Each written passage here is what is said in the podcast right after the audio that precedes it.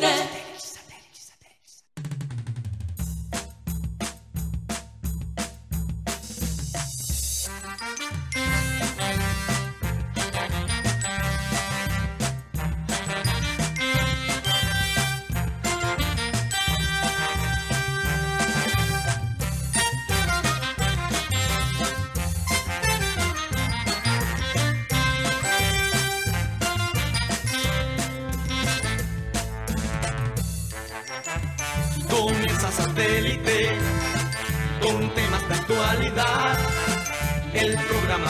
Élite de sintonía internacional. Conéctate a satélite. Al aire está satélite. ¡Satélite!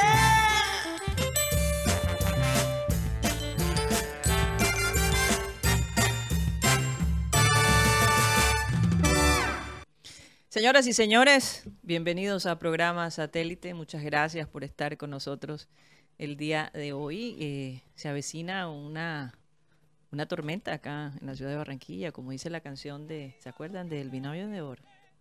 ¿Cuál? Eh, tratando de, de- de recordar. Yo sé que tengo cara de, de viejo, Karina, pero soy joven. A, Eh, me por tiene que favor, recordar. Dice, Camargo, recuérdame. El nubarrón en el cielo. Sí, señora, esa misma.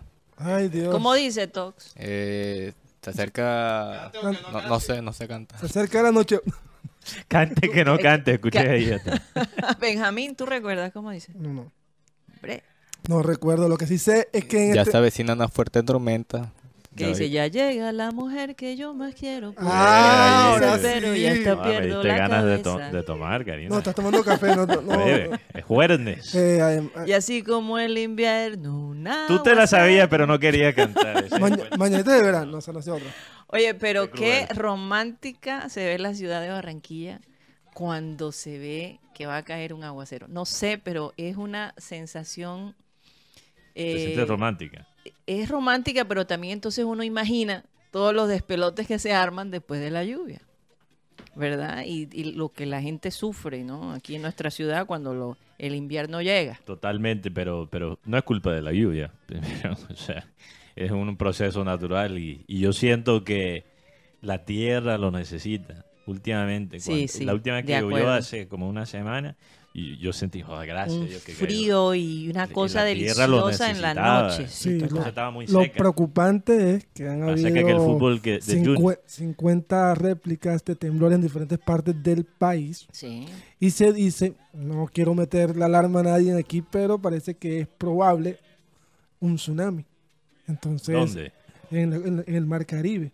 No, en el mar Caribe. Sí, es- con- eso sí, eso en- es bien inusual. Pero es mu- porque, Bueno. porque hemos tenido demasiadas réplicas y, en, en, estado, en lugares muy cercanos. Normalmente los ese tipo de, de sismos se ven en el Pacífico. Sí. Aquí, Habría que ver la historia si ha sucedido en el Caribe, pero que yo recuerde, siempre No ha sido en el sobre Pacífico. todo porque han, Huracanes es lo que... han Sí, sido muy eso han- sí. han sido muy el epicentro ha sido muy del Caribe. Mm. Capurganá, tipo esos lugares han tenido cercanía en, en los puntos geológicos. ¿Capurganá es del Caribe o es del Pacífico? Capurganá es Caribe. ¿Estás seguro? Seguro. Bueno, Sí, vamos a... Si alguien- es Caribe, sí, Pero claro. me llama la atención Cerca que de digas frontera que- con Panamá. sí, Por eso. Pero me llama la atención, me llama la atención que, que traten de eh, decir que, que haya amenazas de tsunami en el mar Caribe. Eso sí, bien, bien inusual, ¿no? Aunque uno no sabe cómo, cómo están los movimientos geológicos y el cli- cambio climático. No sabe. Bueno, como dijo el bolillo, preparen las paraguas, ¿no? Así, así no dijo. paraguas. Paraguas. Él ya está preparado. Con. Como dijo, si hay que abrir paraguas, hay que abrir paraguas. Vamos a ver Literalmente y ¿Quiénes van a abrir metafóricamente. paraguas en el equipo junior? Bueno, déjenme, eh, primero que todo, decirles, recordarles que estamos transmitiendo a través de nuestro canal de YouTube, programa satélite, que tenemos, por supuesto, presencia en TikTok como programa satélite. Por favor, síguenos allí y comparte nuestros videos. ¿Y eh, por dónde más, Mateo? ¿Por dónde más nos pueden nos escuchar pu- y ver? Sí, también nos pueden escuchar en vivo a, a través de la aplicación de radio digital TuneIn. Ahí estamos como Radio Caribe Llano. Sé que mucha gente eh, les dolió ¿no? la, la salida de nosotros eh, del espacio en la radio tradicional, pero eh, ahí tenemos TuneIn como una opción para tener esa experiencia de escucharnos como si fuera por radio. Así es. Eh, es una aplicación que se puede bajar en iPhone y en Android. Eh, repito, ahí nos pueden encontrar como Radio Caribe Sano y hay otros contenidos fuera de- del horario del programa que yo sé que a la gente le va a gustar. También el programa se sube todas las tardes por Spotify. Ahí nos pueden ver y escuchar, como ya dijo Karina, porque Spotify ya tiene la opción de video podcast. Pero si tú nos ves las caras a mí, a Guti, a Roche, y tú dices, ah, esos son unas caras de locutores. No se preocupen que en Spotify todavía hay la opción de solo escuchar. No tienes que verlo, no tienes que verlo, pero hay esa opción si deseas. Gracias, Mateo, por no incluirme en esa lista. No, o sea, por Dios, Karina. Bueno, déjame saludar a la Estás gente con de... tres Pro- barbachanes. No, tampoco, caramba. Ustedes Oye, son muy bonito eh, Capurganá. ¿eh? Yo- Capurganá, sí, he escuchado que... Pero tú no sabes, Mateo, que Capurga- Ca- Capurganá la usan más o van más los, los- los turistas extranjeros que, que de acá de no, Colombia. No, nada, no sabía. No sabía para nada. Sí, pues sí, tenés sí. que ir antes del tsunami entonces. o después, más bien. Yo voy a averiguar esto del tsunami porque la verdad me llama mucho la atención. Bueno, vamos a saludar a la gente de producción, Benji Bula, Tox Camargo, Alan Lara, Sara Gueidos, acá en la mesa, Don Mateo Gueidos. Había, hay una serie que se llama Don Mateo, ¿tú sabías? Mateo? No, no sabía de qué se trata. Eh, si no estoy mal, es de un cura, curiosamente. De un Ven- cura. Sí, de un cura. Se llama Don Mateo. O de un médico. Perdón, creo que es de un médico. Eh, es en, en- en Europa, pero no recuerdo exactamente en qué parte, si es eh, Inglaterra o es otro país. Bueno, voy a tener- Bueno, Benjamín Gutiérrez, Juan Carlos Rocha, nuestro querido Yeyito, y quien les habla, Karina González. Vamos a dar inicio a nuestro programa con la frase acostumbrada, y esta dice así. Tanto las expectativas como los recuerdos son más que simples imágenes basadas en las experiencias previas. Es que yo quería hablar de las expectativas, porque cuando tú te creas unas expectativas muy grandes y no se dan como tú esperas, entonces viene la decepción. Entonces yo creo que en la vida hay que manejar las expectativas no tan altas, sino más bien medias y tener puntos de referencia. Yo no estoy diciendo que a la gente no hay que darle la oportunidad. Pero cuando una persona te promete algo y no lo cumple y ha tenido ya ese tipo de experiencias en el pasado, pues ya la persona que lo vivió más bien mantiene las expectativas a medias y no le sorprende que esas expectativas que te crearon no se lleven a cabo, ¿verdad? Entonces, eso es lo que pasa realmente con nuestros equipos acá. Eh, Sí, y hay yo una creo... frase en, in- en inglés, si lo traduzco a español, que dice, si tú me engañas una vez es mi culpa. No, es tu culpa. Es tu culpa, pero si, me, engañas engaña una dos, vez, pero si me dejo engañar la segunda vez, ya la culpa ya la mía. culpa es tuya. Así es. Entonces, hombre, yo creo que eh, en, en, eh, a veces eh, de las estas expectativas que, crean los directivos de los equipos, ellos de verdad son los que conocen la realidad eh, de, de qué pueden y qué no pueden. Yo creo que nosotros, los hinchas del Junior, eh, nuestras expectativas, Mateo, ya no son tan altas. Queremos cosas a un nivel más alto, pero también hemos aprendido a asimilar lo que, lo que nos ofrece nuestro equipo, ¿verdad? En este momento mm, hay un rumor que quiero que apenas Juan Carlos Rocha se siente y, compartirlo con ustedes también, la idea de, de que Viera no siga en el equipo. Y allí empiezan eh, una serie de especulaciones en donde yo personalmente, quien ha criticado, digamos, su rendimiento, no a él como persona o como ídolo, yo personalmente quisiera ver que Viera termine su contrato, forme parte del centenario después de todo, reconociendo, ¿no? Todo lo que él ha hecho por el equipo, pero obviamente no como arquero titular. Ahora es muy cuestionable, eh, pues se dice que, que realmente Chunga quiere venir para acá. Sí, que y Junior se está negociando con él. Negociando con el Junior. Estas expectativas que nos crean, ya nos crearon las expectativas de Cantillo, pero está cada vez más difícil la cosa. En fin, eh, también trae a la mesa el hecho de que el señor Jefferson Martínez ha hecho un trabajo realmente excepcional, dadas las circunstancias. Eh, y si ese va a ser el caso, si uno de los dos se tendría que ir, sería Jefferson Martínez y dejar Eso es lo que tú eso es lo que mucha gente opina, ¿no? Ahora, yo personalmente, y lo he defendido aquí, Mateo, me gustaría que le dieran la oportunidad a Jefferson del próximo semestre. Porque él fue una gran diferencia en nuestro equipo. Entonces, sacarlo es como eh, no dejarlo injusto. terminar el proceso. Bueno, Entonces, a mí me gustaría personalmente que a ambos se les diera la oportunidad de terminar sus contratos y después pensar en Chunga para el próximo para el año. próximo año, respetando pues la jerarquía, obviamente, de Viera y la actitud ganadora de Jefferson Martínez. Eso sería lo ideal. Eso sería lo Pero ideal. ¿qué pasa? No vivimos en un mundo ideal. Exactamente. Y, y lo que ocurre es que si Junior no negocia con Chunga, a lo mejor pierde la oportunidad de contratarlo Bueno, por siempre. Si hay una buena opción para Chunga, eh, perdón, para Martínez, Sí. de, de De- mandarlo sí, para venderlo. para venderlo y que el hombre se sienta Pero, contento sí. con el negocio, bueno, está bien. An- antes de hablar de este tema de los arqueros, que creo que es muy interesante, Karina, regresando a algo que dijiste sobre la- las expectativas. Yo creo que lo de los dueños, manejar las expectativas, subir las expectativas, etcétera, eso es parte del negocio. O sea, eh, obviamente les conviene a los dueños eh, subir las expectativas porque el Junior tiene que vender boletas, aunque la situación esté mal. Pero ya todos sabemos, Pero, Mateo. pero un segundo para terminar el punto. ¿ok? Las mercadeo. expectativas, eh, eh, o sea, Junior no puede decir, sí, las cosas van a ser barra. No vayas al estadio. O sea, el- los dueños tienen que subir las expectativas, aunque sea una mentira, porque ese es el negocio.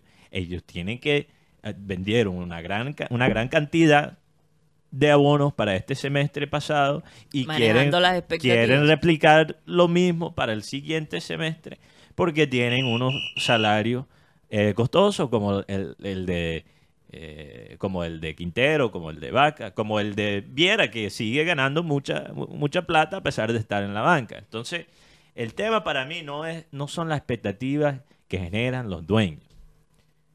Lo que a mí me preocupa aquí, hablando de el ámbito local, de- la prensa local, es que la prensa aquí cae en exactamente el mismo plan. Si los dueños suben las expectativas, entonces toda la prensa aquí también sube la- las expectativas, a pesar de tener la información muchas veces de que las cosas no son como realmente los directivos lo quieren pintar. Entonces, ¿cómo es que el bolillo, en este caso, está haciendo el trabajo de la prensa en decir, vamos a bajar las expectativas? No, eh, eh, me parece bueno que el bolillo lo diga y que, que sea sincero, porque se pueden criticar decisiones tácticas eh, y decisiones humanas que ha tomado el bolillo desde que llegó en cuanto a los partidos y el, el manejo de los cuatro exonerados, como yo los llamo. Eso se puede criticar y, hay críticas válidas, pero lo que sí podemos, creo que todo estar en acuerdo sobre el Bolívar es que el hombre ha sido sincero desde que ha llegado. No ha tratado de tapar el, el sol con un dedo. Ha dicho siempre lo que él piensa realmente, qué está pasando y ha sido comunicativo. Pero me preocupa que la prensa cae en esa trampa de, de, de- de los directivos de, no, vamos, como ha, como ha hecho Rocha aquí en este programa. Rocha desde el principio ha, ha- ha dicho, sacar de estos jugadores, el Bolillo quiere sacar de 14 jugadores, pero que sea posible es otra cosa. Eso es sí hablar de una forma sensata. Pero ¿por qué? Pero hay otros medios que después te, aquí- te arman una fantasía, Pero esos son los medios, mentales. como decía Abel González, que son idiotas útiles. que se tragan todas las expectativas y que saben que sus programas pueden aumentar rating creando, tú sabes, todas esas expectativas y manteniendo las expectativas altas. Y la gente puede... Pero nosotros Ah, sí. aquí siempre nos basamos precisamente en los recuerdos, en las Sí. estadísticas y en una serie de información que a veces, por flojera de algunos, no leen, no, no, no, no, no, no la ven. No, y la gente no puede acusar de lo mismo, Karina, porque aquí hemos, o sea, Rocha obviamente aporta eh, noticias en desarrollo sobre los posibles fichajes, Pero, pero, decir- siempre ha dicho, sí, esto es lo que se escucha, no significa que va a no me digan que estoy hablando, eh, yo no hablo, Esto es lo eh, que me están contando en esto este es, lo que me, momento. esto es lo que está saliendo, vamos a analizarlo. Vamos a darle la palabra a él, porque ¿qué está pasando con lo de No, Chunga? prefiero hablar de Rocha 30 minutos más sin él hablar. Este, Hola, muy buenas tardes. No, que que yo desde un principio les dije, este es el listado, pero ojo que cuando venga a las manos de Toño. Así es. Que ya sabemos, El que muy firma bien. los cheques. El que, el que regatea, el que firma los cheques. Ojo, y eso fue antes de que el Borillo Gómez saliera eh, eh, de estas reuniones de, de la casa de Fuat. Así es. Porque yo decía, ojo cuando lleguen, cuando vea, oye, más de un- casi un millón de dólares en liquidación, eso es mucha plata. Y yo no creo que el Junior vaya a invertir como lo hizo anteriormente. Porque cuando estuvo Arturo Reyes llegaron 14 jugadores, salieron 14. Rocha, pero el problema es que la historia nos dice y los recuerdos nos dicen que ellos siempre dicen lo mismo y se terminan Pero, metiendo Karina, con lo que unos pasa- paquetes. No, lo que pasa, independientemente, lo que pasa es que ahora- anteriormente estaba uno que ya no está en Colombia, que estaba manejando el Junior. Hoy en día está eh, es Antonio nuevamente. Son, son, son gestiones o manejos diferentes lo que, lo que tienen en- con el equipo. Más austeros. Eh, Más videos. no, no sé si es más videos. O, o aterriza a la gente de una. No, es que, es que yo no quiero contar más con Viera, yo no quiero contar más con Vaca. Pero ven acá, espérate un Uy, momento. Vamos, tráeme los números. Uy. No, ¿cuánto gana? 350, No, Ay, y, y Viera. 110. Papi, por ahí pasó. Por eso, pero- No, multiplícalo por dos. Ella. No, no, no, no, no, qué pena. No, ¿Cómo, cómo? Rocha, no, No, No, y, y el, y el caso, por ejemplo, el Eso es caso... un caso de dos jugadores. de, do- que- de dos- que- de dos sueldos altísimos. no, de dos jugadores que, que, Que están que ahí. terminaron mal con, con el técnico, porque para nadie es un secreto cómo se terminó el campeonato, cómo terminó la relación Vaca con el técnico, Viera con el técnico. Así es.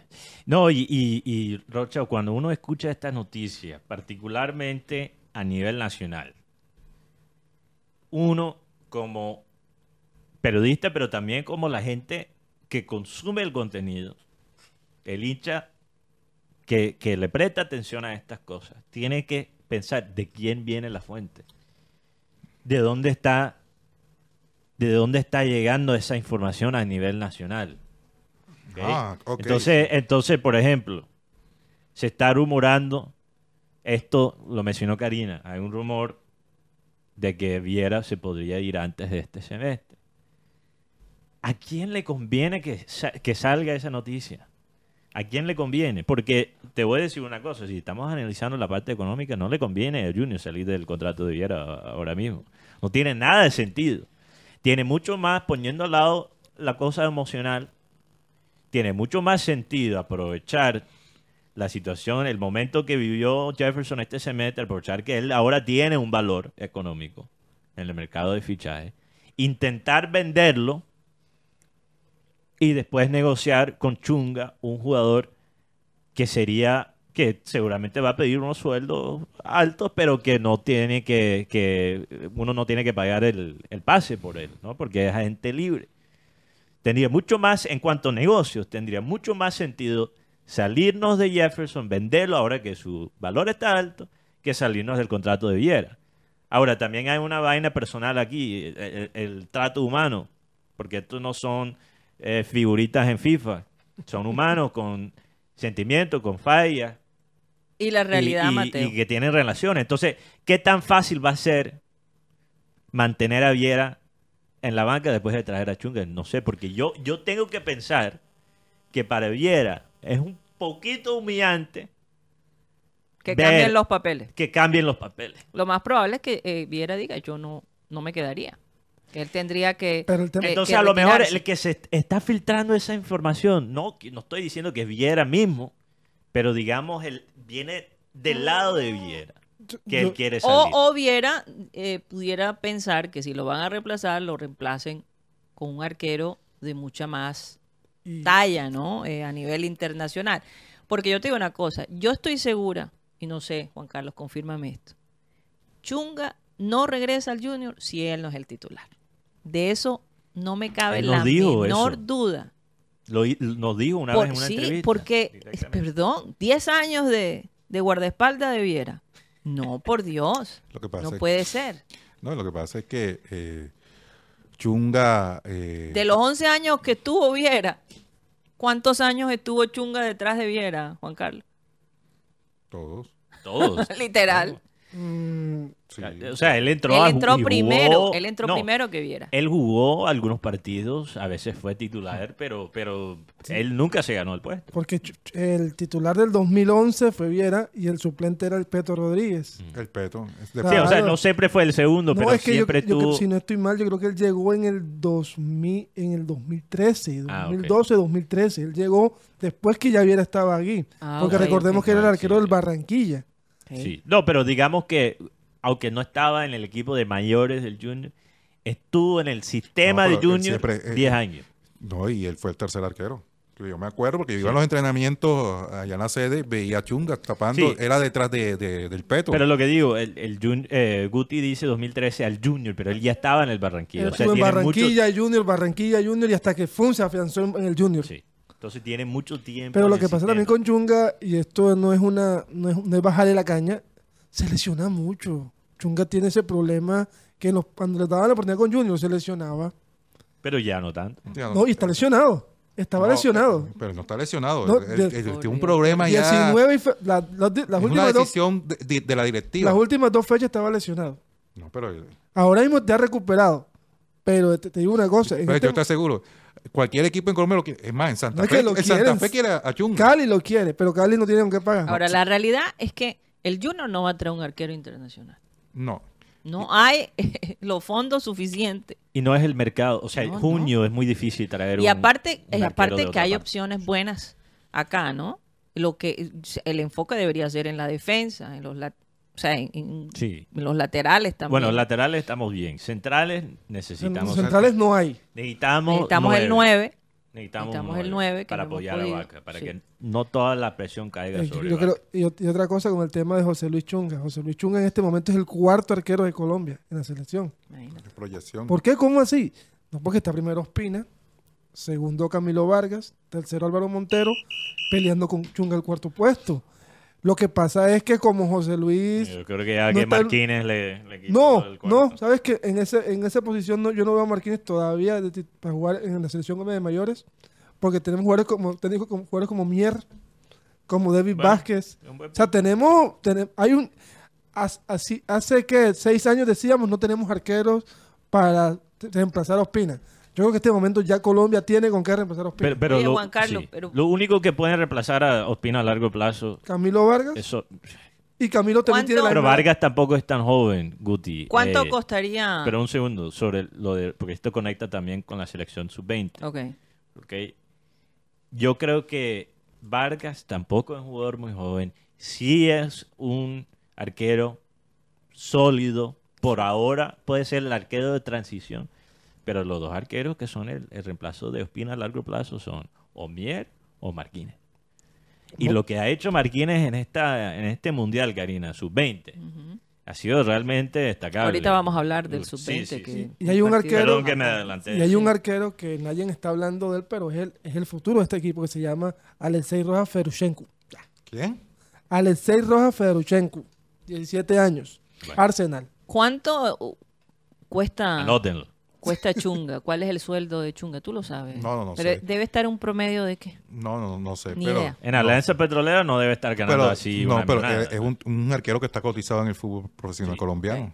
Quieren- lo quieren equipos eh, grandes, equipos que quieren ser grandes y inclusive eh, tiene un buen empresario que es este señor, ay, se me olvidó el nombre, que, que está de moda. Ah, ok. Ah, ok, sí, sí. Tobón. Tobón, Tobón. César Tobón. César Tobón. Tiburón Tobón, ya. César Tobón. Esa es la- de la- sí. Sí, el, el- está de moda. que porque- no, Fue el no, año no, pasado. eh, Te- fue no te- el año no- pasado, sino para acordarme del nombre. Sí, no recuerdas El que Rocha tenía moda. eso. Sí, el empresario de moda. Ya después no ni hablaba de él, no sé por qué. No, lo zafaron. Yo El Junior- escuché por ahí que el, el hombre empezó a insultar a Rocha y Lo mandó lo mandó para el carajo y ya no. No, en fin, eh, el hecho es que Junior en el tema de las contrataciones está bastante complica- complicado y tanto así que el tema Cantillo, Víctor Cantillo finaliza contrato ahora en diciembre. El equipo brasileño le dijo que no va a contar con él. Víctor Cantillo tiene ofertas de, de otros clubes del extranjero. Ajá, ¿como quién? No, de otros clubes. Vasco Eh, da Gama. otros clubes del extranjero y además él quiere negociar su salida del Corinthians para quedarse con sus derechos.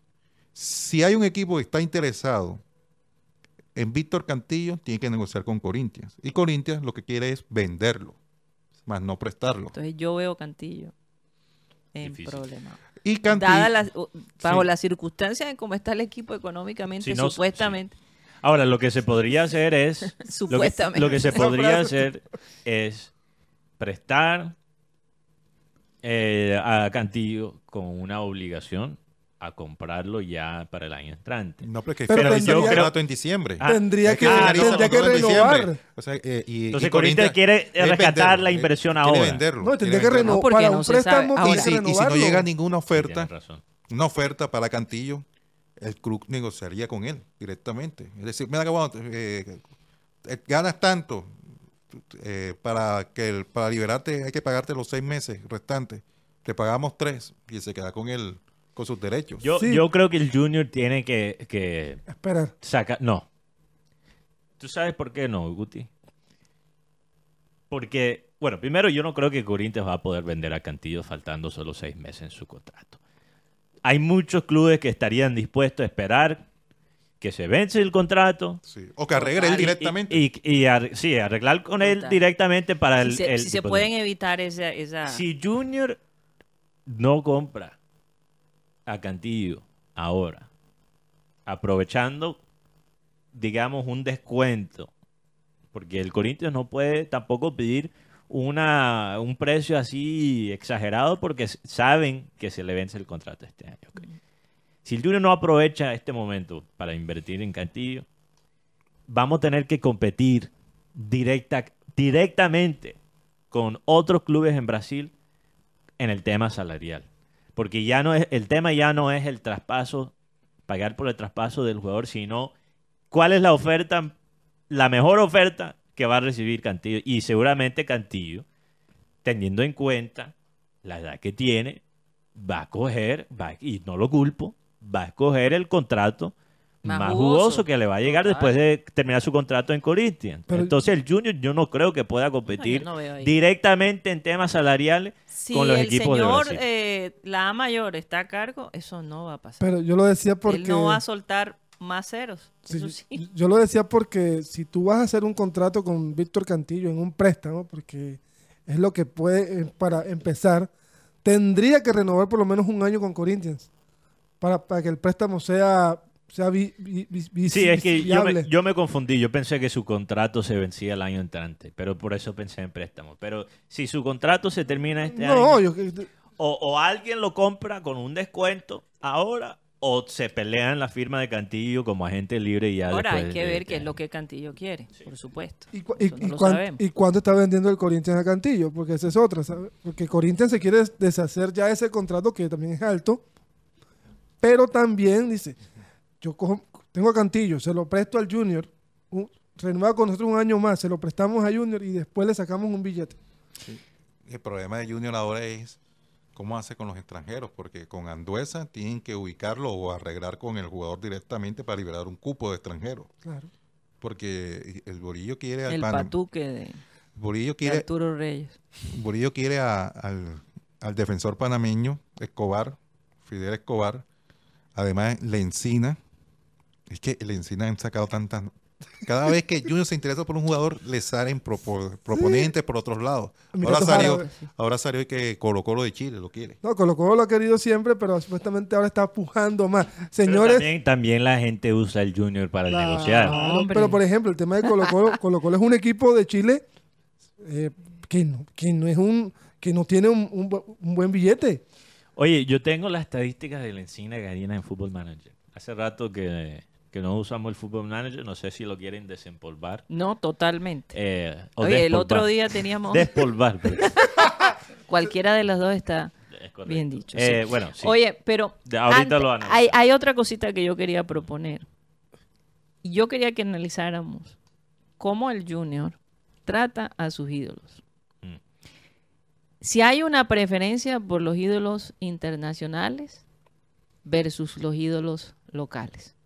Y hablando con mis compañeros, nos dimos cuenta de varias cosas. Los ídolos locales nunca han salido bien parados de allí. No nunca, pero muchas veces... Pero, pero, pero un gran porcentaje gran ha salido porcentaje, sí. molesto, dolido con, con- con el equipo, se sienten olvidados, no se sienten remunerados. Eh, y, y uno se pregunta, ¿cómo es que se sienten obligados con jugadores que a veces ni aparecen, que a veces ni juegan y no se pueden deshacer de ellos? Pero a los jugadores que le han dado gloria, que, que han incidido, que han hecho historia en el equipo, cuando ya no están funcionando, los miran como si no existieran. Como si no se apreciara o se valorara la incidencia de ellos en el equipo. Sí, Entonces, especialmente es como, cuando analizas pareciera. Mateo, pareciera que esta empresa, de las personas que son crack, cuando les sirven, tienen todo su apoyo, pero cuando ya no les sirven, ni te conozco. Los que duran son los mediocres. Exactamente, y se rodean. Hay mucho mediocre en esa empresa, la verdad. Dime una cosa, vamos a analizar los, los ídolos locales, dónde están ahora y cuál es la relación de ellos. Empecemos por el, el más sonado, Valenciano. En Estados Unidos está. Miami. sí. ¿Cómo se siente Valenciano con, con el equipo? Dolido. Aquí Martín Arzuaga dijo.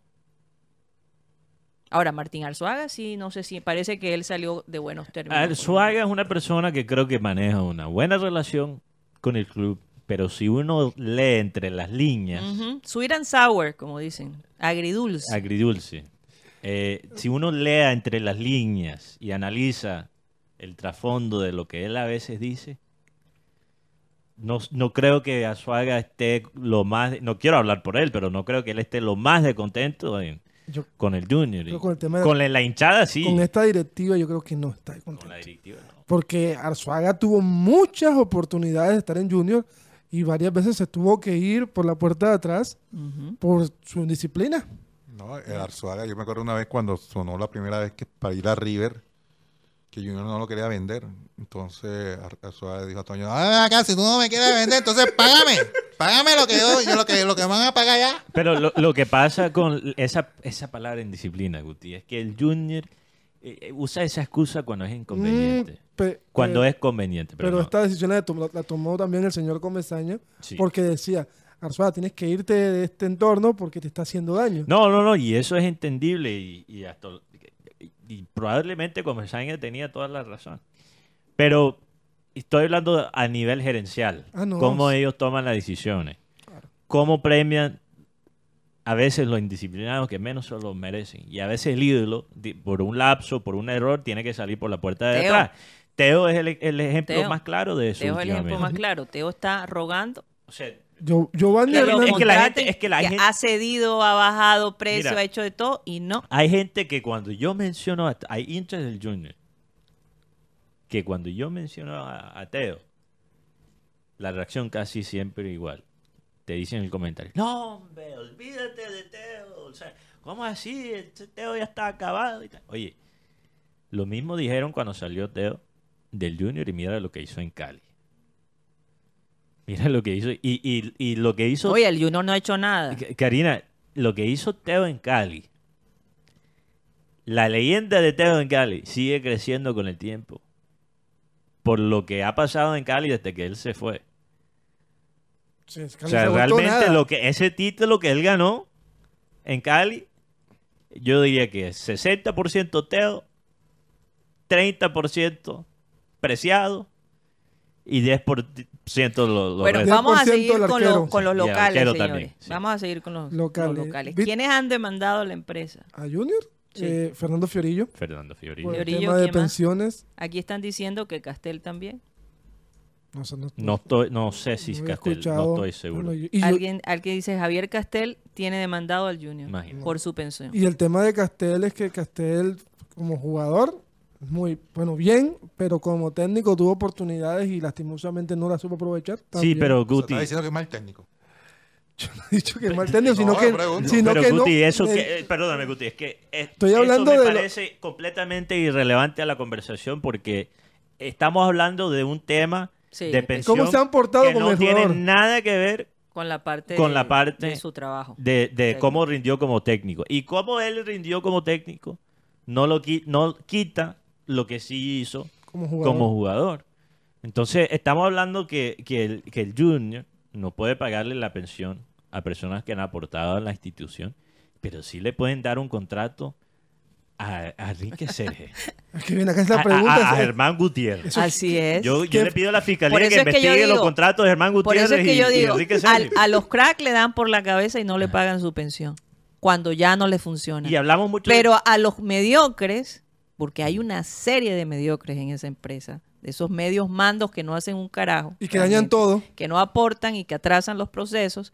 A eso sí. ¿Por qué? Porque son obedientes, Mateo. Hacen todo lo que ellos piden. Sí, no tienen un criterio, sino que eh, complacen las expectativas de los dueños. Esos son los que se llaman idiotas útiles, Eh, ¿verdad?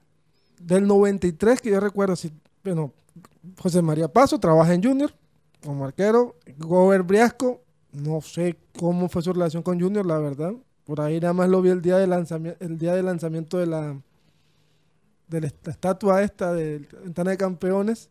Ok. Víctor Pacheco, no sé cómo es su relación también con el Junior. él está trabajando actualmente con las divisiones menores del Junior. Total, entonces. Sí, pero hace- eso es, eso es relativamente nuevo, el trabajo. Sí, él volvió ahora porque llegó el bolillo. Sí, porque antes... ah, Ah, o sea, antes no. o sea, hubo reconciliación, Sí, Rocha. es interesante Hubo eso. reconciliación. Oye, entonces el Pacheco y el Bolillo se reconciliaron porque Sí, ellos, ellos.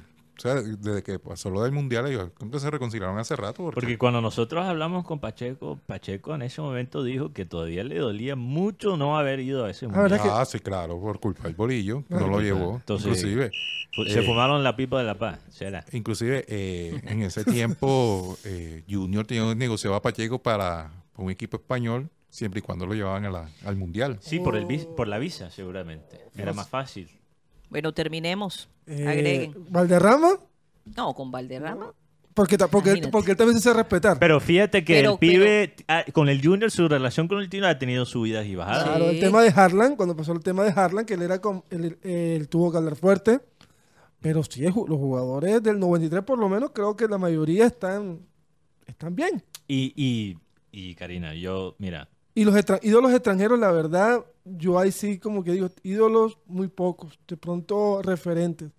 El sí, caso pero, de Tutino, pero si estamos hablando aquí. de Viera, Bueno, Viera, fíjate lo de Viera. Yo, yo creo que Viera se ha ganado el respeto que él tiene en la institución.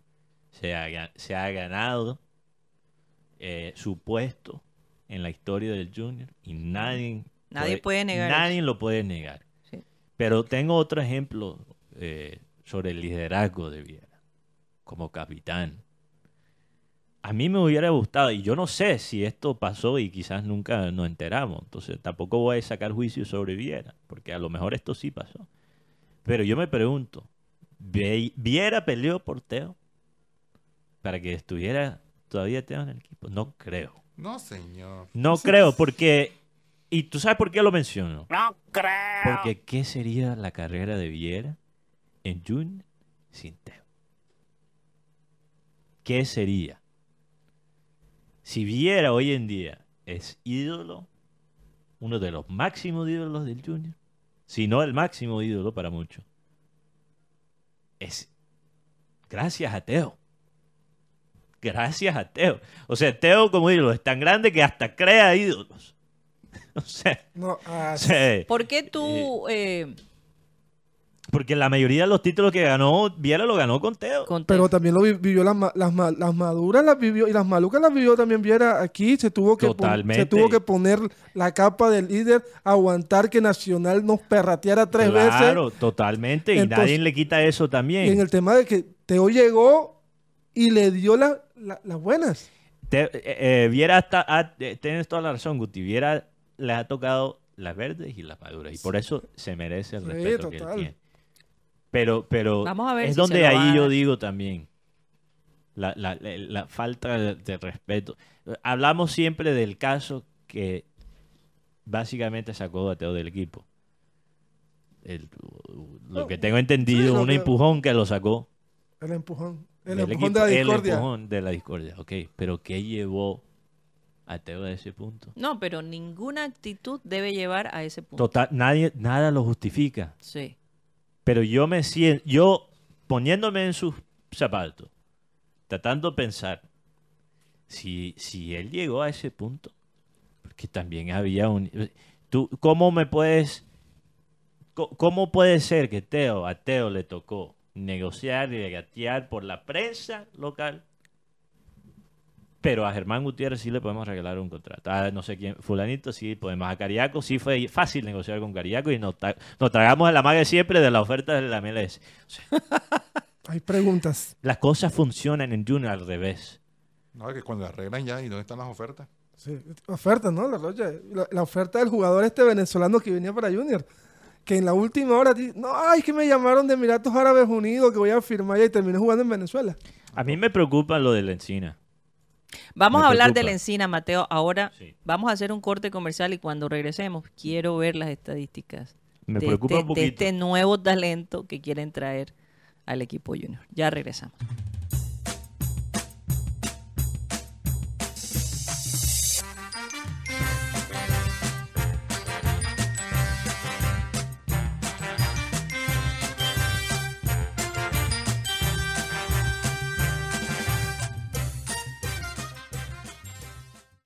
Esto es programa satélite que se transmite desde la ciudad de Barranquilla, Colombia, South America, South America, la capital deportiva de nuestro país. Y estamos a nombre de Unilegal, esta empresa que está ubicada acá en la ciudad de Barranquilla y tiene contrata estudiantes de último semestre de derecho, por supuesto con el aval de, de profesionales que estarán allí pendientes, ¿no? Eh, para poderles asistir y ayudarles a ustedes en algún problema legal, si no saben cómo normalizar sus predios, cómo crear una empresa, cómo comprar un auto, cómo divorciarse y por supuesto si tienen un problema legal, pues Unilegal los puede asistir. Por el costo de 25 mil pesos, ustedes pueden llamarlos por un espacio de 45 minutos y a lo mejor resolver un problema que les venía molestando hace mucho tiempo. Unilegal. Se pueden comunicar con ellos al 324-599-8125, 324-599-8125. También les recuerdo que si quieren tener publicidad con nosotros, se pueden comunicar al 307 16 0034.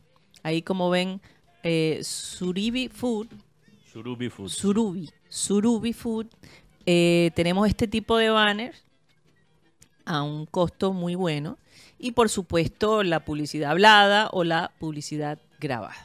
¿Qué más quieres agregar, Mateo? Eh, Saludos no, a José que- Lora. Sí, que hay gente que ya no está escribiendo, entonces si te interesa esto, si quieres saber cuáles son los paquetes que manejamos, los precios, si tienen cualquier tipo de inquietud, nos pueden escribir a, a ese número que ya mencionó Karina, 300 716 0034 y que aprovechen, ¿no? Porque no tenemos cupos limitados. Exactamente.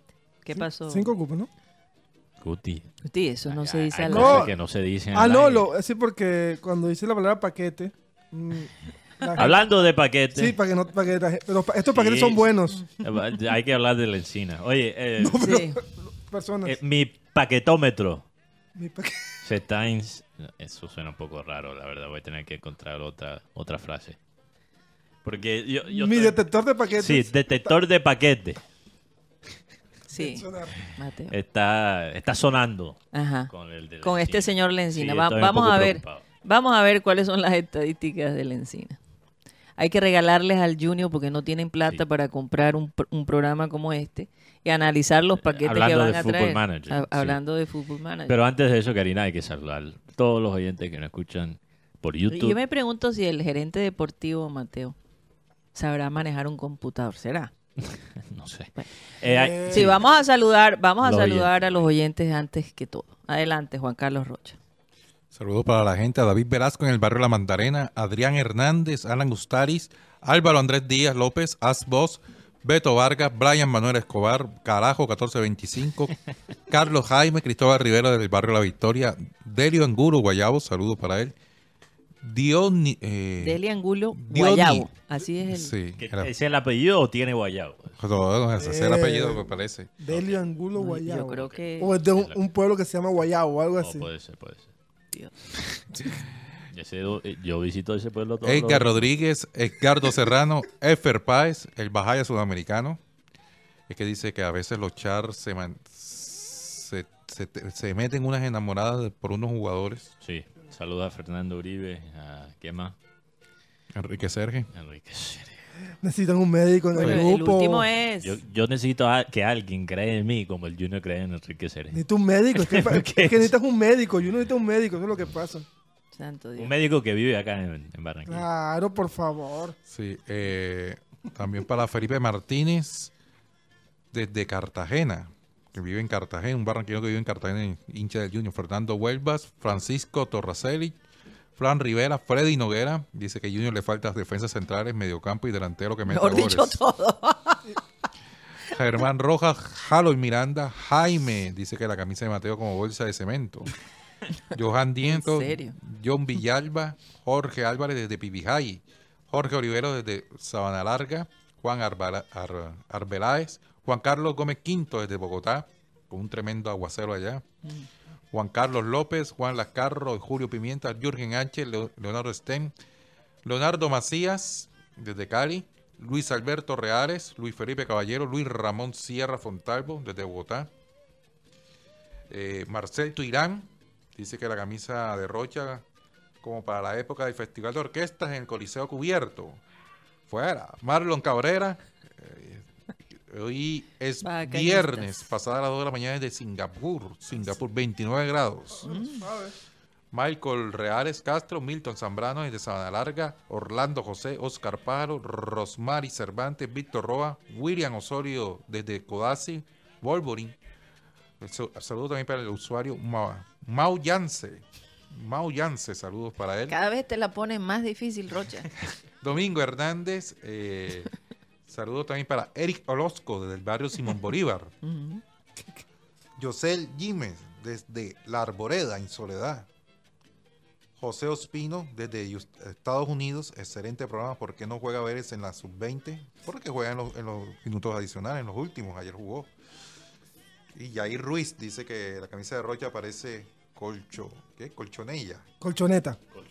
Ah, ok, colchoneta. Se una escu- Están flojos con, con, con- Sí, las con comparaciones las andan- camisas. sí. Están como flojas las cosas, no Hay sé. que- tienen que cambiar de producto. Sí, definitivamente. Así como Colombia tiene que cambiar de técnico en sub-20. Y, ya- y esa es mi Oye, hablando, frase. bueno, después hablamos de la sub-20, pero Sí, hay eh, Mateo, vamos a hablar de la encina, a ver qué, Sí. la qué pitos toca la encina. Rápidamente. Sí, porque ¿cuál es el enamoramiento que hay de la encina? Porque Yo, ¿te acuerdas que dije hay dos cosas que quisiera evitar? Quisiera que, bueno, que quisiera que evitar el Junior, para ser más específico. Sí, porque tú soy- no incides. Yo no soy el gerente del Junior. Yo quisiera que el Junior evitara comprar jugadores que solo han tenido en Colombia un buen semestre. O sea, que están de moda. Y no tienen realmente un historial largo, eh, una, una base de datos de lo cual uno realmente puede analizar su rendimiento a largo plazo. Mira lo que pasó con Berrío y Brian León. Viendo a, a Pereira ayer contra Boca, yo creo que nosotros le hicimos un favor a, a- a Pereira quitándole esos dos jugadores. Porque a pesar de Pereira sufrir en la liga, o sea, se, se ve que, que el equipo sigue con, con la misma identidad. Que ellos no dependían de esos dos jugadores propiamente. Esos tres jugadores. no es tener técnico. Eh, y bueno, y, y el Chipichipi Restrepo también que Chi se. Castillo. Chipi Chipi Castillo. pa- eh, Castillo Restrepo. Restrepo es el técnico. El técnico, estoy Sí, todo se- embolatado. ahí- ese, ese equipo se le fueron las figuras. Se le fue Leonardo Castro, se le fueron Berrío, se le fue León. Y le- desmejoraron la liga, pero se le fue el central Correa. El la, identidad del equipo Sí, es que- juegan todavía igual. Y lastimosamente los refuerzos que llegaron se lesionó el que le iba a dar el fútbol, el- la magia, que era Jesús Cabrera. Pero el señor Bocanegra, que aquí en Barranquilla la gente no le da la. No, le- no No, le- yo- yo no no tuvo pacien- no tuvo paciencia con Johan Bocanegra. El pase que le pone para el gol al Rey Rodríguez. Siendo honesto, yo, yo no daba Tres ni, pelos. ni tres pelos por Joan Bocanegra, de acuerdo a lo que había visto. Ujú. No es como en los otros casos donde eh, un de Osa donde se veía el potencial y Junior no lo está. No, yo no veía nada en Bocanegra y mira lo que estamos. A la de Sí. Sammy también hace parte Pero de ese sí, analizando las estadísticas de la encina. Aquí tenemos, producción, si me pueden ayudar, para mostrarle a la gente la estadística de la encina. Tenemos pases 12, control 12, remate 13, técnica 12, eh, cabeceo 11, agresividad 5. Uf, imagínate. Anticipación 12. Colocación 12. Acuérdense que estas estadísticas son de 1 a 20. Sí. 20 siendo lo mejor. 1 lo peor. Determinación 14. Ahí sí está. Ahí Sí, sí. Se, se nota. Ok. Y se nota en la manera que él Sí, se juega y nota. que él presiona, ¿no? Decisiones 12. Desmarques 13. Juego en equipo 12. Liderazgo 13. Sacrificio 13. Sí. Serenidad 13. Talento 9. Eso sí es Valentía 12, preocupante. visión 12, aceleración 13, agilidad 13. O sea, el- el- la única estadística que él tiene en 14, que yo diría, si tú, si tú tienes una estadística en 14, ya eres eh, por encima del promedio. Es la de determinación. Se nota en el juego que tiene Ansel Encina que. Pero estamos hablando, Guti, de- mirando este perfil. o sea, mirando el perfil, Un delantero con poco talento no tiene el mejor remate del mundo. No cabecea tan bien de acuerdo a estas estadísticas. Alcance de salto 10. Alcanza, o sea, no es un no es un jugador que te va a meter muchos goles cabeceando, quizás mete algunos, pero no es el experto en eso. Fuerza 9, Mateo. A mí me recuerda mucho al perfil de Brian León. Pero te digo una cosa, el tema. es muy parecido al perfil de Brian León. Pero es argentino. No, y el tema del Encina. Entonces no me digas que, que- no me digas que Junior va a traer un Brian León argentino. por, por- hablando del tema del- de, porque de los seis meses, yo creo que para el fútbol colombiano, la Encina le va bien. Sí, es sí. un jugador aceptable. Es- no, es un, no, es un, no, no es un refuerzo. Oye, y hay algo que me sí es un llama. refuerzo porque necesitamos más no, opciones. o sea, no, digo, no es un- Mateo, no hay algo que me llama la atención Sí. que no leíste. ¿Cuál? Su sueldo. Bueno, eso es su 33 mil dólares. Eso según Football Manager. Eh, Eh, yo no sé qué tal. Perdón, 133 mil. Eso es el costo. año, Al al año, sí. Que, que realmente no, No, no. tampoco es un sueldo tampoco muy es alto. muy alto. y Bucaramanga paga eso. En cuanto a sueldo, no sé qué tan preciso de Porque Football Buca- Manager. Bucaramanga va a pagar un sueldo. Si Conteo está embolatado para pagar un sueldo, Lo dudo, que no. lo dudo. que Por no. eso digo, Football Manager es bueno para analizar eh, las estadísticas, los atributos de los jugadores. En cuanto a los sueldos, ellos especulan, no, no son datos concretos, no nos podemos basar en eso. Lo cierto es que viene. Pero con- lo, que, lo cierto, Guti, es que mirando el perfil de la Encina, mirando lo que ha hecho en Bucaramanga, que ha sido bueno, pero tampoco, o sea, hay que, hay que aterrizar. La Encina no es el 9 que pienso yo que va a llegar al Junior y va a empezar a meter a to- todos los goles que nos falta. Si, si el propósito de traer a la Encina es, Karina, opción de rotación, que sea otra variante desde la banca para quitarle un poquito la presión a Vaca, me parece un buen fichaje. Pero ¿cuál es el precio que están pidiendo por la encina, Rocha? No, no. Tú, tú lo dijiste el otro día, son eh, como 800 mil. 800 mil dólares. Y Football Manager pone 133. Eso es lo no, que ese es su sueldo, Karina.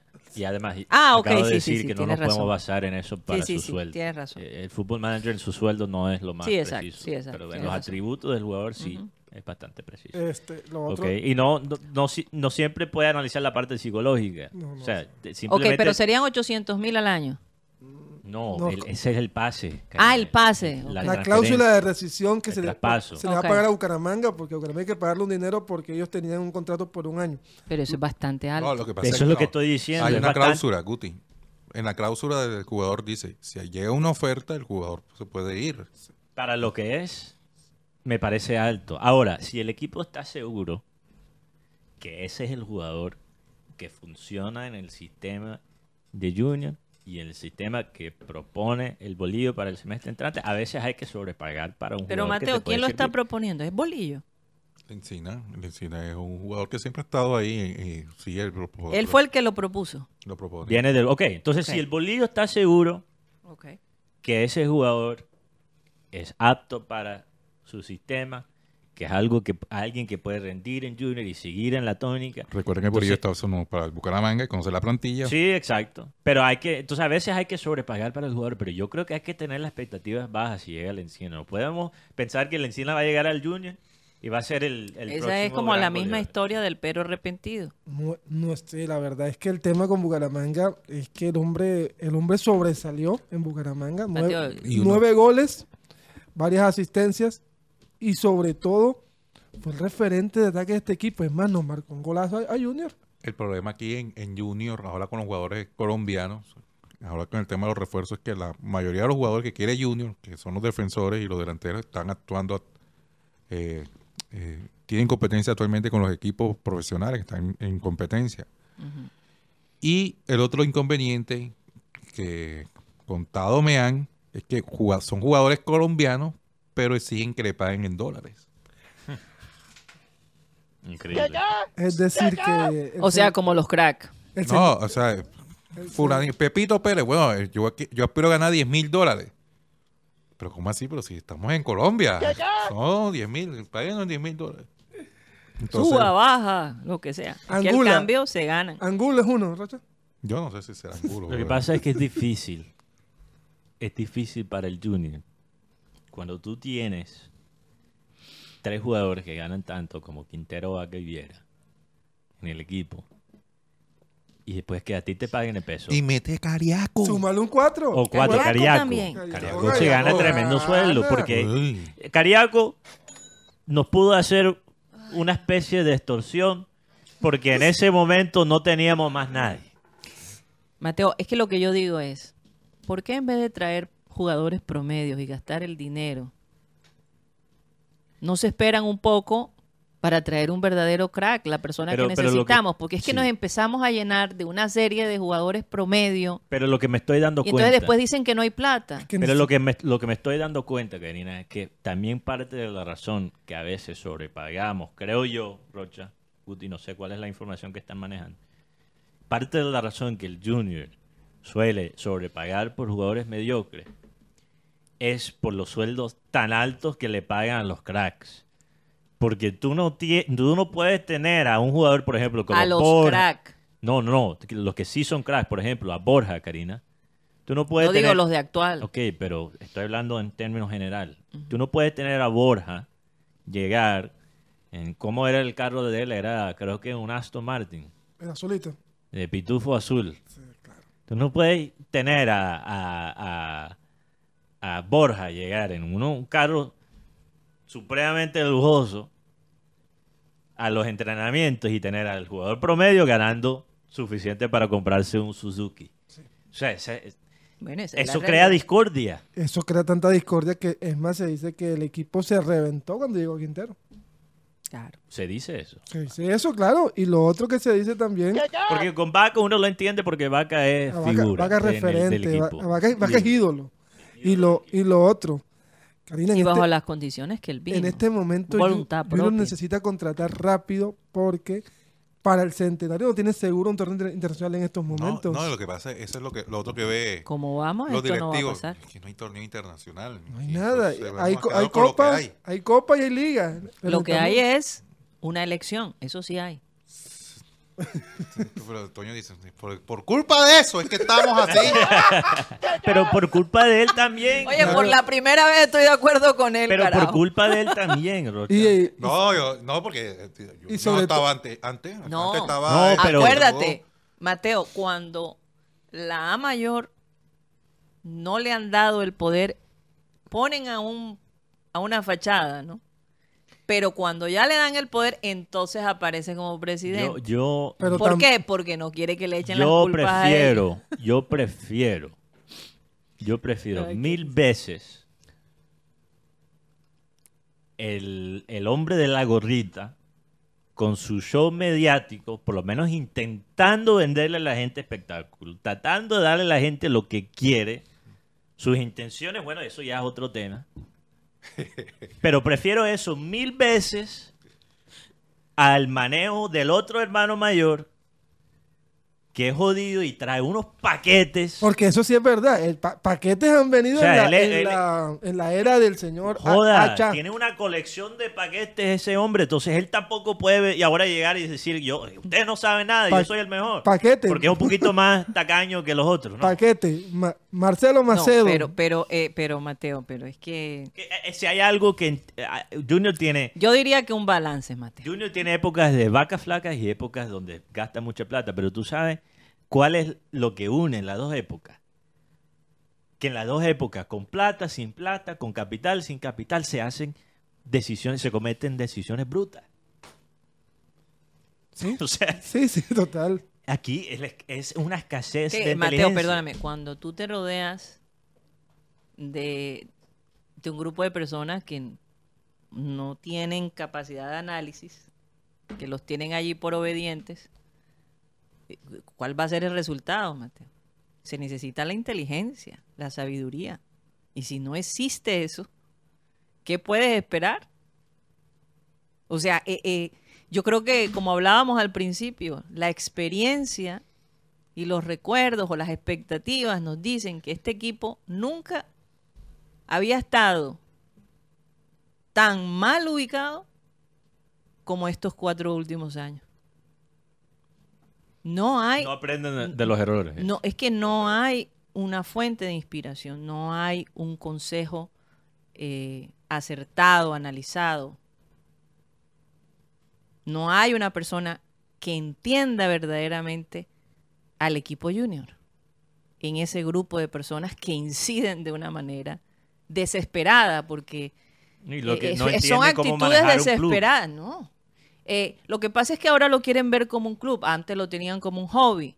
Por muchos años lo tuvieron como un hobby. Entonces ahora, finalmente, porque el máximo dirigente, pues los años le vienen, yo creo que lo que él más quiere es ver el Junior con un título internacional. Claro. eso que me parece sabemos. tarde, me parece tarde, hubiese sido mejor en épocas pasadas.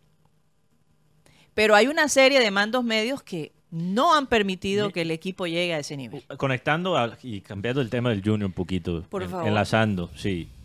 Fíjate que todos los equipos colombianos están ahora mismo en la Copa Libertadores liderando sus grupos, por lo menos en puntos. Pereira está de segundo, pero por diferencia de gol, creo yo. Eh, los equipos en Copa Libertadores son, recuérdame, Guti Pereira, Nacional y Medellín. Nacional Que ya clasificó Nacional. y Medellín. Sí. Ok. Y Pereira está Sí, Sí, pero por lo menos tiene seguro en este momento la, la segunda fase. Nacional, ¿qué hizo Nacional? Ha dicho, este equipo no es perfecto, el rendimiento este semestre en la liga no ha sido ideal, pero trajimos un técnico brasilero, Karina, para invertir en la juventud. Trajo un viejo zorro. Trajo al señor Autori Sí, y... me Pero pa- para, ¿con qué propósito? Invertir en la juventud. DIM, a pesar de su desastre gerencial, Está clasificado. ¿por qué está bien DIM? o sea, se DIM mantiene vivo. quiso- Se supo reforzar. no solo se supo reforzar, ha mantenido más o menos la misma base en el equipo ya por varios semestres. Entonces es un equipo que se conoce. Y, como dijo Guti, reforzaron bien el equipo, trajeron C3. Mira cómo está rindiendo C3. Ahora sí se puede decir esta palabra, ¿no? Sadio C3. No, no, no me No, digas no, no. cosas. No, Olvídate sí, sí, Déjalo quieto, Pereira, déjalo quieto. Pereira, mira así. Pereira. Pereira, antes de la llegada de Restrepo, antes, ya jugaba de esta manera. Claro. Pereira, de este nivel gerencial, estableció una identidad de juego y ellos compran y contratan técnicos de acuerdo a ese criterio. Y si uno mira a Millonario, que no está en Libertadores, que está en Sudamericana, Está de primero también. que está de primero, analizamos que ellos también han invertido en la juventud y han mantenido más o menos la misma base ya por varios semestres. Entonces, son los equipos, no es casualidad que los equipos que finalmente están dando la cara, representando a Colombia en un torneo continental, tengan una base más o menos fija en el, en- en- en el equipo, a pesar de en varios de esos clubes cierto desastre gerencial. y yo te pregunto, ¿tú has escuchado algún escándalo en esos equipos? Sí, claro, totalmente. DIM, Nacional, Nacional... eh, Del nivel nuestro.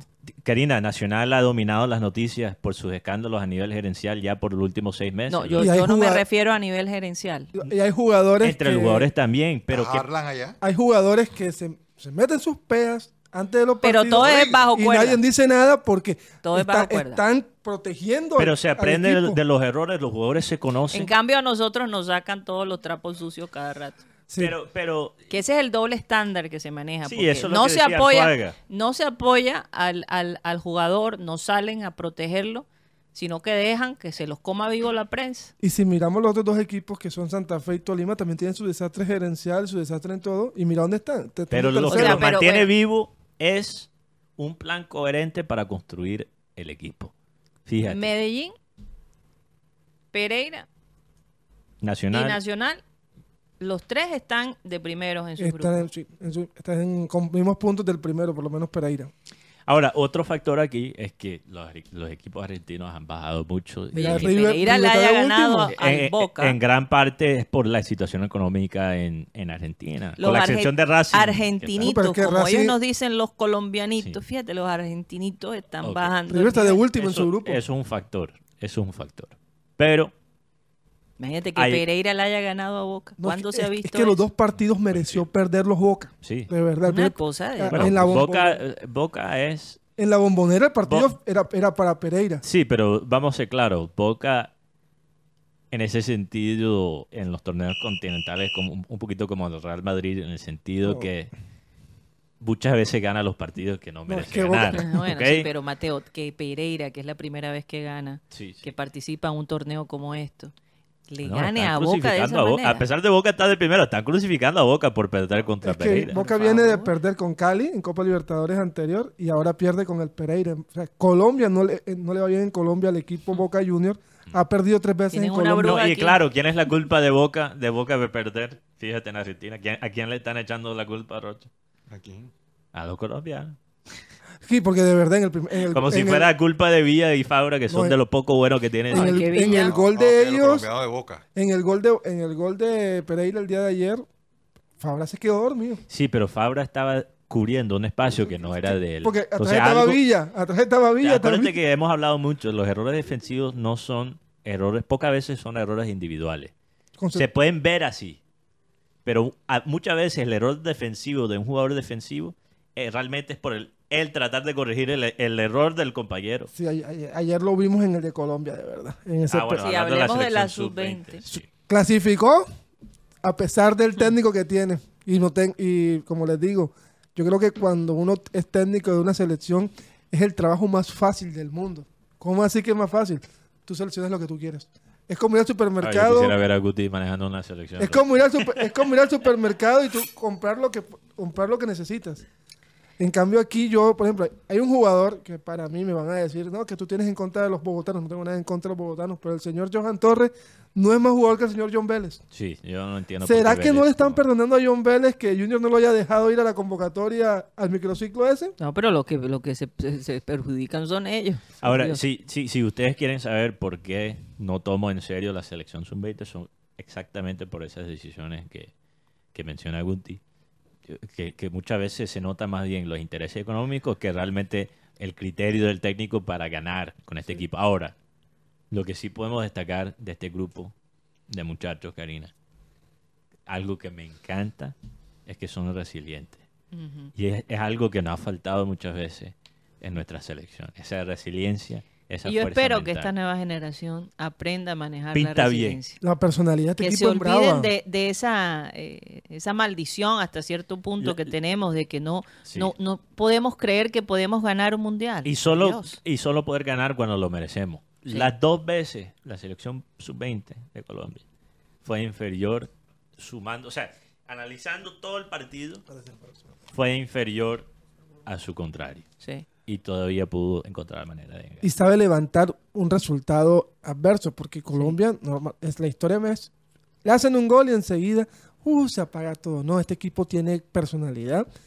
Y si a mí me dicen, como yo, como yo digo, si a mí me dicen, ¿a quién pondrías tu selección? Yo tengo tres jugadores para selecciones mayores. El señor Yacer Asprilla, que ya también hace parte del proceso de Lorenzo, Gustavo Puerta y el jugador, el arquero, Bueno, vamos a un corte.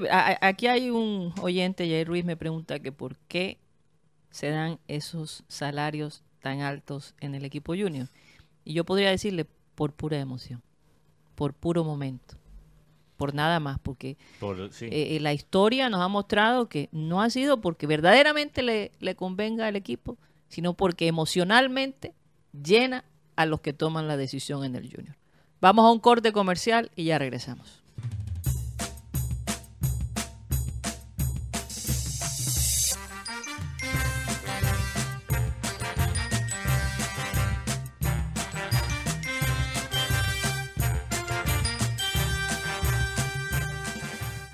Esto es programa satélite que se transmite a través de nuestro canal de YouTube, programa satélite, y que lo pueden escuchar en todas las otras plataformas. Y por supuesto, a lo largo del día, pues si no pudieron hacerlo en vivo, siempre nos pueden escuchar en diferido. Así que un saludo a todos esos oyentes. Yo le del recomiendo, futuro. yo recomiendo escucharlo Ajá. en el baño.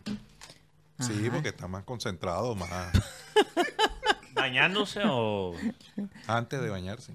en el trono? En el trono, sí. No, y, y yo sé que va a ser. Y usted reflexiona y dice, oye, es verdad lo que dicen allá. ¿Te ha pasado? No lo había pensado. Es No, que el, no, yo baño, escucho mis el podcasts. baño definitivamente, cuando uno está en el baño, como que los pensamientos vienen, ¿no? No, a veces, a veces La inspiración también. se me alargan los números dos porque Ustedes, ustedes saben. estoy escuchando un podcast, me meto en el viaje y después... Señores, yo crié a este hombre hasta los 18, quiero confirmar eso. No, yo le digo que, que los sonidos que escucha la gente de producción, esos han salido a primera hora del baño. El que qué, ¿cómo?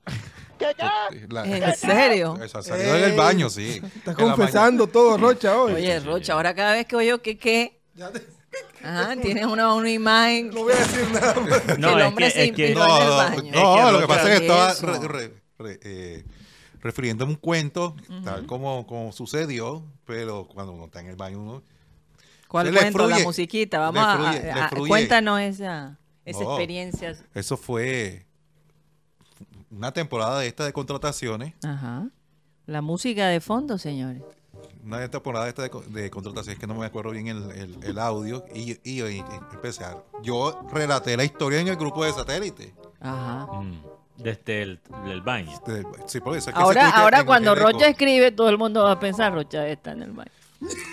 Entonces, no, y, y, y, y Ale dijo, ¿qué qué? ¿Qué qué? Fue una contratación. Lo de Juanfer, ¿no? Fue con lo de Juanfer. Fue con lo de Juanfer, claro, sí, fue con lo de Juanfer. Que, que dijo que, Que no iba. que no iba, sí, claro, que, que, que llegó el mensaje de Quintero, y entonces el que qué, de ahí se dio. O fue, o fue cuando pasó el salario. No, fue, fue el tema de contratación de Claro, Quintero. claro. Fue el tema. Todavía recuerdo que es- esa historia empieza con Quintero llegando a Barranquilla, luego manda, manda, un, manda, un, manda un Twitter diciendo no se dio el negocio, luego aparece como la Rosa de Guadalupe. No, hombre. Oye, lo de, la novela de Quintero son como esos programas que tienen una excelente primera temporada y después en la segunda temporada de la historia baja por el piso y uno queda Hoy, hoy juega Quintero. Juega Quintero. en una testimonial o No, no, en verdad, hoy juega Quintero porque hoy es el homenaje a, a, sí, a sí. Gallardo. Pa- partido Ah, entonces testimonial. realmente Quintero se estaba cuidando para este partido. no, No, es que ya- es un ella estaba listo, Uno ella podría listo. pensar, óyeme, Quintero no quería arriesgarse porque imagínate, no se va a presentar allá en Argentina, en el amistoso de Gallardo y toda la cosa. Ah, eh, mira ahora, perfectamente, esperemos que así se partidos no vea. son partidos serios. Sí, No. Mateo, pero ahí, ahí, ahí puedes recibir un bolillazo. Él, Será él- verdad. él ayer, leñazo. él ayer montó una foto que está, estando en Miami, observando estos partidos de baloncesto también. Ah, ok. Estaba en, los- en el partido de los Hits. Sí, él, montó ayer en. Bueno. Pero ayer. Quintero no estaba en Argentina. Sí, pero antes de ir a Argentina Antes de estuvo ir en a Miami Argentina, estuvo en Miami.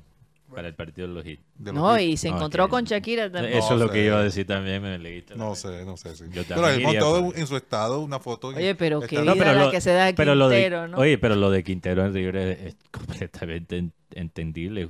Anotó el gol más importante de la época de. Quizás el gol más importante de la historia de River. Necesita de. River. Lo que pasa es que, Mateo, eso es un poquito una cachetada ver ahora a Quintero jugar en Miami. Hablando de. Anulo, No en. Mufa. En Argentina. Anulo Mufa, porque River en este momento necesita ganar, porque está de último en su grupo. Contra The Strongest esta Sí. noche, ¿no? Contra Don Michael Ortega, Sí, es verdad. Que que Michael- figura en el en The Strongest. Oye, y Bolívar de primero en su grupo. Sí, ¿ah? señor. Todo esto. lo- Yo, honestamente, me Oh. falta ver un poquito más de Libertadores este año, pero para mí, el favorito, jugó, jugó contra Adi- River, adivina cuál. Fluminense. Fluminense. ah, ahora, El de siempre. No, es que- ¿Cuán- No, ¿Cuánta- no, no, cuán- no, Flamengo, Karina. es el de Ah. ¿verdad? Fluminense- sí. Fluminense es el hazme reír de Brasil en los torneos continentales. hablando. Tú no sabes la vaciada que le dieron a, a, a, Brasi- a Fluminense cuando le ganamos con Cariaco, no con Cariaco, con Carmelo y C3. C3. ¿Cuál Sí. era el equipo de Abel? Creo que era Flamengo. Flam- eh, Sí, sí. Las regatas, Flamengo regatas. Sí, sí, sí. Eh, hablando de, ahora que me acordé del Coliseo, aquí en Barranquilla, a raíz del fracaso de Arena del Río, Mm. Se va a realizar un, un escenario multipropósito. Ya, ya, está, ya está escogido. No, porque aquí no hay. No, no hay. No, no, o sea, uno para reemplazar a Arena del Sí, Río. pero no va a ser de la misma magnitud de Arena del Río. ¿no? O sea, básicamente un contentillo. De todo lo que dijeron que iban a hacer, ahora no van a hacer un Contentillo el contentillo. contentillo es eh, un escenario para 14 mil personas. Sí. Eh, ya tienen el lote. El lote va a ser al lado del Centro de Convenciones Puerta de Oro, donde está ubicado actualmente el, el parqueadero. Ajá. Ahí va a ser. Interesante. Muy bueno. Tiene el la misma área. Espero que Puerta hagan buen parqueadero. Eh, tiene el mismo área de, de Puerta de Oro para 14 mil Pero va a ser como un estadio, un coliseo. La firma ya existe en Bogotá. Ok. Eh, el Movistar Arena. Ah. Van a hacer uno aquí en Barranquilla. Eso es lo que iba a Oh, preguntar precisamente, si iba a ser algo parecido a No, va a Movistar. ser, va a ser el, el- Pero eso No, significa que. Titanes podría jugar ahí, ¿no? sí, va a ser Ti- multipropósito. Titanes que. le- O sea, la idea es Oye. Titanes. Los Titanes ya eh, va de primero. Ayer, a pesar de la lesión de Nacho Laterza, que se, se retira del torneo por un 15 de tobillo, el equipo fue a Bucaramanga, le ganó al equipo de Bucaramanga, al pechichón de la liga, como yo le digo. Y esta tarde, a las 6:30 del- de la tarde, juega Titanes allá en Bucaramanga. Mm. Y este fin de semana regresa Titanes a Barranquilla. Y qué bien. Mm. Próximo domingo y el, y el próximo lunes, Titanes versus Motilones del Norte. Y ahora es lo mismo. o sea, 6:30, Domingo y lunes. domingo y lunes. Ok. Dom- ¿Cuándo termina ¿Dónde la- ya la temporada La regular? temporada regular creo que termina el jueves. El Porque, próximo jueves. porque ellos juegan contra Piratas también en Barranquilla. Así que se espera lleno total en el Coliseo Elías Chewin para Oye, ver los últimos eh, cuatro partidos. Excelente noticia, Benjamín Gutiérrez. ¿Y El para gerente cuándo? deportivo de Titanes. Ey, ey, calma. Mateo, tú has creado ahora una- No, es que uno no puede ni siquiera acercarse a un lugar porque hay- ahí va el gerente de Titanes. Yo, bueno, la gracia Ay, de- yo, yo me arrepiento de, de- Óyeme, eh, eso, de es- eso simplemente eso, tener porque- sentido del humor. Pero, eh, Rocha, este proyecto, ya vamos con la peñonera de Guti, que el hombre se está como ya convirtiendo en, en, en Hulk, el hombre increíble. Eh, ¿Cuándo eh, van a comenzar labores? ¿O de construcción? no, eh, ya eso está adjudicado. No. Ok. Pero no O sea, se sabe cuándo van a comenzar. Es más, estoy cometiendo una infidencia aquí. Eso es algo que, que no tenía que comentarlo, pero en fin, ya, ya. un- una bomba discreta. exclusiva. Lo que pasa es ¿Una que. bomba qué, Mateo? Discreta. Será discreta. Discreta, perdón. discreta. Se oye como otra cosa. Perdón, yo soy Eh, Karina. Lo que, lo, que, es- lo que es cierto es que esta concesión va hasta el 2047 con Corferias de Bogotá. ¿Cómo así hasta el 2047? Eh, adjudican la administración. Ah, la del administración. escena- Yo del pensé, yo dije escenario. que van a terminar de construir. no, no, no, no. Estaremos vivos 20 de aquí años allá. después. 2047, estamos que 2023. ¿Y cuánto dicen que se van a tirar haciendo esto? Me imagino que dos o No, tres no- no años. sé. O tal vez menos, porque la, vez la menos. construcción es bastante rápida. Sí, Sí. es, es por estos días, ¿no?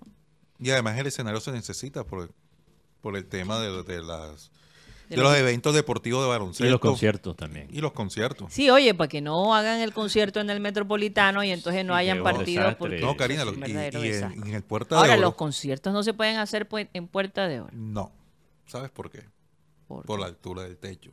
Y Ah, el sonido. no tanto el sonido. Cuando montan la tarima, el escenario, no tiene la capacidad. Sí. Mm. O sea, no, no- está mal planificado o mal hecho el, el Puerta de Oro. ¿Y entonces qué van a hacer con ese elefante? No, con ese elefante, no sé, si de pronto poner los, los que son de Que se reúna la alcaldía ahí. centro de convenciones. también montan- montan- Pues, entonces tienen que te- tener en cuenta esta situación. O que armen un hospital en caso tal de una pandemia. No sé, tantas cosas que pueden salir. otro, otro. Otro hospital. Lo usaron, ¿no? Como hospital, ¿se acuerdan? Ah, Sí, ¿verdad que sí? sí, claro. Que armen un hospital ahí. Ay, ese tam- también fue el lugar de los, pan- de los centroamericanos. donde No, o sea, hay cosas que, hay escenarios, hay Sí, cosas que se pueden hacer. Boxeo. Pero, pero por lo No se puede hacer Sí, boxeo. Se, ha hecho ahí. boxeo también. Sí. Lo que pasa es que vienen artistas, los artistas de alto turmeque, como dicen por acá. No lo pueden hacer ahí. Mar Anthony, que tiene su propio escenario, no lo pueden No hacer lo ahí. pueden hacer ahí. Lo- los escenarios más aparatosos no. Los escenarios más eso que aparatosos. piden metropolitano. O tener un- una altura la, la adecuada. Pero lo teso de metropolitano es el acceso. Entonces lo mejor sería tener exactamente lo que dice Roger, un- una versión del Movistar Arena. No, sería En- increíble. Sería increíble. En una ubicación, o sea, más No, y, una ubicación muy linda. claro, eh. atractiva, Lo, uni- lo- lo único es que esperamos que de aquí a que eso se monte, que finalmente la vía 40 esté bien. Porque es que Bueno, cuando bueno, sí. ustedes han visto la vía 40 sin construcción? No, entonces- Desde que yo estoy aquí hace Bueno, ya, cinco años. Por lo menos el progreso ahora se ve finalmente. Sí, ahora sí Pero. Mateo, Ahora. es una siempre en la misma esquina, de- alrededor de la 80, siempre. Sí, Ese- sí. ese ¿Sí bi- o no? Ese No sé, billete. ¿Qué es lo que de- pasa ese, ahí? Es que ese billete ahí, eh, eso es una mina, de, o sea, una mina de billetes. Yo, yo- quisiera que alguien me explicara por qué en esa esquina siempre hay construcción. Eso No creo que es la 77, algo así. por acá arribita, de los ochenta y pico. 70. Entre 77 y 81. Hay un, una un- donde siempre están haciendo algo. Están ahí. picando. Se Que daña- están picando, que se El están festival del metiendo un. No, una La, cosa. la pica Sí. pica. El Festival de los Peñones. No, sí. El Festival de los Peñones. Hablando de los peñones, vámonos con la peñonera de Guti. Paren todo, porque hoy es el día. En estos momentos, en programa satélite, inicia la peñonera de Multipedio. Aquí, mm, primer peñón. Eh, este es el la cancha de waterpolo ¿De Nemesio Camacho el Charquín. Dícese del estadio de la capital colombiana que no le puede caer una gota porque mira lo que le pasa. Y, se, bu- y dicen Y a punta de trapero la estaban Sí, sí, sí. limpiando. Queremos ser la sede de Selección Colombia y el, y el Metropolitano les pasa por encima y se les ríe. Señores de Bogotá, ustedes que tanto se jactan de ser la capital del país, nos tocó, pero bueno. Eh, hablar de que tienen mejores escenarios que, que, Ba- que Barranquilla. No presten tanto el, el estadio del Campín para conciertos, porque se está destruyendo y cada día es peor. La pena que tuvimos que pasar a nivel nacion- internacional porque un partido se tuvo que frenar más de media hora porque el Charquín estaba inundado. Peñón para el... Cancha de waterpolo, Nemesio Camacho, el Charquín. Había más agua ahí que en el río Bogotá. Que- Querían trasladar la selección Terminó. ahí, pero no nos contaron que era la... Claro. No aclararon La que era la selección de waterpolo. Mm, Esta es una portada del Sí. mundo deportivo. Pero Creo no que estás al revés, al Guti. revés. El Peñón está al revés, ahora es, que, sí. es que todo está al revés, como todo. No. No, al racismo. No a la injusticia. Ese es el chiringuito, ¿no? No a la hipocresía. Pues esta es la portada más hipócrita que yo he podido leer así. en los últimos años. Tuvo que venir la gente de Brasil a decirles que son un país racista para que se den cuenta que son un país racista. No, es que yo no soy racista, pero trato de negro a mi compañero, simplemente porque no es de mi color. Señores de España, desde acá de Sudamérica, respeten la- las diferentes razas. Porque el hecho de que tú seas blanquito no te hace mejor persona que yo, que soy moreno. Perfecto, la próxima vez mira Ya no somos colonia, gracias a Dios. de España. Rocha, pasa que... No, Sí, pero todavía nos tratan como en Colombia. Dale, Rocha. yo tengo un bonus track. Yo sé Ay que Dios, cuidado con el computador. yo sé que la gente está con la fiebre de rápidos y furiosos, pero no es justo que en Barranquilla todavía los choferes de buses, los conductores de buses se crean toreto. La gente angustiada. Grito, por favor, no llevas ganado, por favor. Ay, qué angustia vive mucha gente por el por la guerra de llegar primero, llegar justo a tiempo al reloj. No, porque la angustia de una señora, señor, por favor, para aquí. Oye, espera, me voy para tu casa. Ah, Miren, no, Oye, no, pero chorizo, frena. Saludos para Nubia Martínez, porque una vez mi mamá la, la secuestró un chofer de bus. ¿Cómo? La secuestró un chofer de bus. Sí, porque no le daba la parada y mi mamá se le pegaba ahí en el timbre. ¡Ey, pelá chorizo! ¡Aquí me quedo! ¡Oye! Oye, pero tú no sabes que hace unos días yo estoy en, estoy pasando una, no recuerdo exactamente, creo que por la, creo que fue en la 99, y de pronto veo un bus a toda, que yo pensé, este bus pareciera como si los frenos no le estaban funcionando. Y de repente oigo un sonido estrenuante, como que el hombre tratando de frenar y no frenaba el bus. Yo no sé qué pasó. Yo dije, Dios mío. Bendice a la gente que va en ese bus. De verdad me, Sí. me, me dio un temor No, espantoso. uno ve los buses, como dice Rocha, haciendo drift en la calle. Sí, o sea, y todo por llegar al tiempo que tienen que llegar, no importa qué. No, y lo otro es cuando tú vas, se monta en el bus, porque eso me pasaba mucho cuando estaba en la universidad, que se montan en el bus y coges el que va sobrado de tiempo. ¡Ey, loco! ¿Y qué? O sea, cinco millas por hora. Cinco millas por lento. Oye, aquí Bastantes paraguasos se han llevado. noticia de última hora. Yo sé que nos tenemos que ir ya. Ajá. Pero dijo Víctor Cantillo en entrevista a un periódico aquí local. Yo no he hablado con nadie de Junior, tengo una buena amistad con los directivos, pero nadie del equipo me ha llamado. Ahora, ojo, porque ya la gente está diciendo que lo de Cantillo era puro humo. Que nadie haya hablado con Cantillo directamente no significa que el- la no se transferencia- haya hablado. que no se haya hablado entre ellos como directivos, que no se haya contactado a, a Corinthians, porque Junior no puede negociar realmente con Cantillo hasta que ellos arreglan para Claro, el no. traspaso con Es, es Corinthians. más fácil hablar con Cantillo, arreglar con Cantillo que directo con, con Corinthians, porque Corinthians lo quiere vender. Entonces, de algún modo recuperar su inversión. Exacto, entonces Tengo una buena relación Ah. con los directivos de Junior.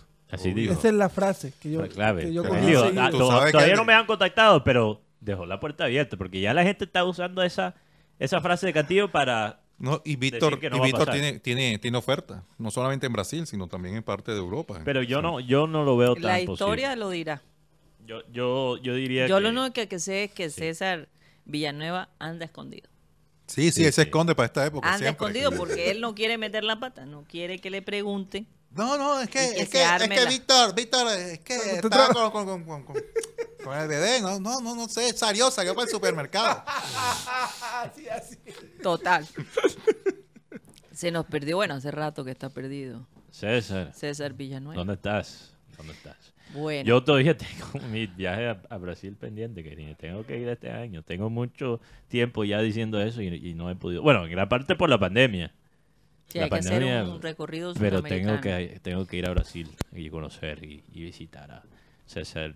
¿Será que Me ha invitado, entonces tengo que ir. Tengo que ¿Será ir. que vuelves? Eso esperamos. Buen punto, Guti. Eso es el temor que yo tengo. No, De ir y, y no querer regresar. allá te iremos a buscar. Pero yo siempre... Te mandamos al... No, yo, no, aunque, aunque puede ser que me quede ahí atrapado tres, cuatro meses, Guti, pero yo siempre voy a querer regresar a Barranquilla. Con una garota. Saludos a las carotas que están en línea. Sí, saludos. Y si, y si puedo traer una a Barranquilla, todavía mejor. pero yo siempre voy a querer regresar Señores, no hablemos tanta paja y despidámonos. Gracias por haber estado con nosotros. Vamos a pedirle a nuestro amado Abel González y por favor estén preparados para cante o no cante mañana. Cante aunque no cante mañana. Y béisbol a la colombiana. Vamos a pedirle a Abel González Chávez que por favor despida el programa. Mas cuando tú des limosna, no sepa tu izquierda la que hace tu derecha, para que sea tu limosna en secreto, y tu Padre que ve en lo secreto te recompensará en público. Joder, qué vaina buena. Trata de no, porque hay gente que hace bulla, mira, estoy dando 200 mil, estoy dando 200. No, Trata de hacerlo en secreto, que Dios te recompensará en público. A vaina, mira, a ver, se ganó la lotería el mar, todo el mundo lo sabe y así sucesivamente. Repito el versículo, mas cuando tú des limosna no sepa tu izquierda lo que hace tu derecha, para que sea tu limosna en secreto y tu Padre que ve en lo secreto te recompensará en público. Mateo 6.3. Señoras y señores, créanlo, se nos acabó el time. Satellite, satellite, satellite, satellite.